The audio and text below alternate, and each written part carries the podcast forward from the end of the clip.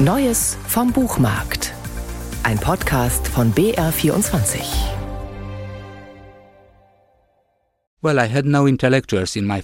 Ich hatte keine Intellektuellen in meiner Familie. Ich bin der Erste. Meine Eltern waren Arbeiter, meine Großeltern Bauern.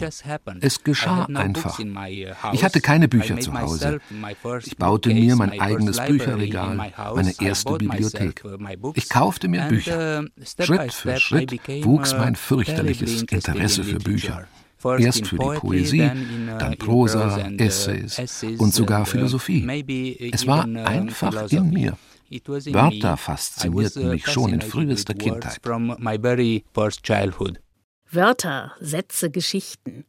Für Mircea Catarescu sind sie Zuflucht, Orte der Magie und des Fluchs zugleich.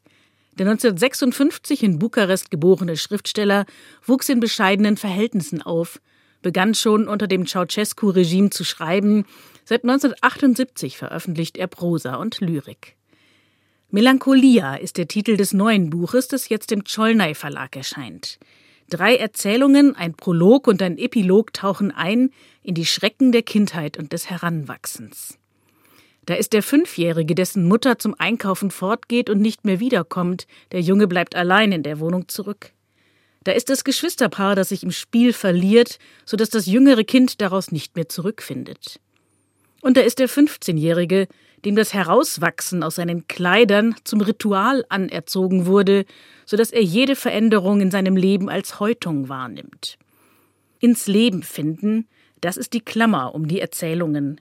Mircea Catarescu spürt diesen Prozess des Heranwachsens in traumgleichen Bildern nach, denen eine in vielfältigen dunklen Tönen schattierte Melancholie zugrunde liegt.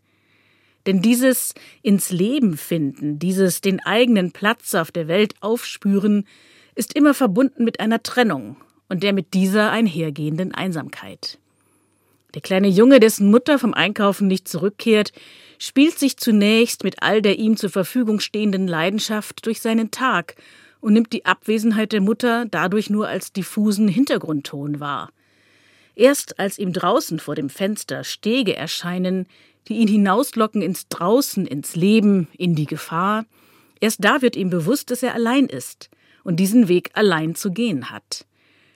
Man kann die Geschichte lesen als eine Geschichte über die notwendige Loslösung von der Mutter, die nach Ende der Kleinkindzeit eintreten muss. Man kann sie aber auch lesen als die Geschichte eines verlassenen Kindes, dessen Mutter sich aus ganz anderen, persönlichen Gründen von ihm lossagt und das Kind tatsächlich zurücklässt, es seinen Ängsten und dann auch seinem Trauma aussetzt. Mircea Catarescu entwirft Bilder von solcher Tiefe, dass sie Seen gleichen oder gleich Ozeanen.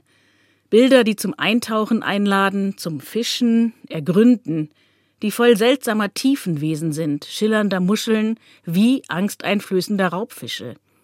Und die doch eine große Ähnlichkeit haben zu jenen Bildern, die wir alle aus der frühen Kindheit bewahrt haben und aus denen sich jene Melancholie speist, die häufig dann auftaucht, wenn wir an unsere Grenzen kommen. Melancholia von Mircea Catarescu ist eine Einladung zum Tauchen, Versinken, um beladen mit Schätzen wieder aufzutauchen. Jetzt erschienen bei Cholnay.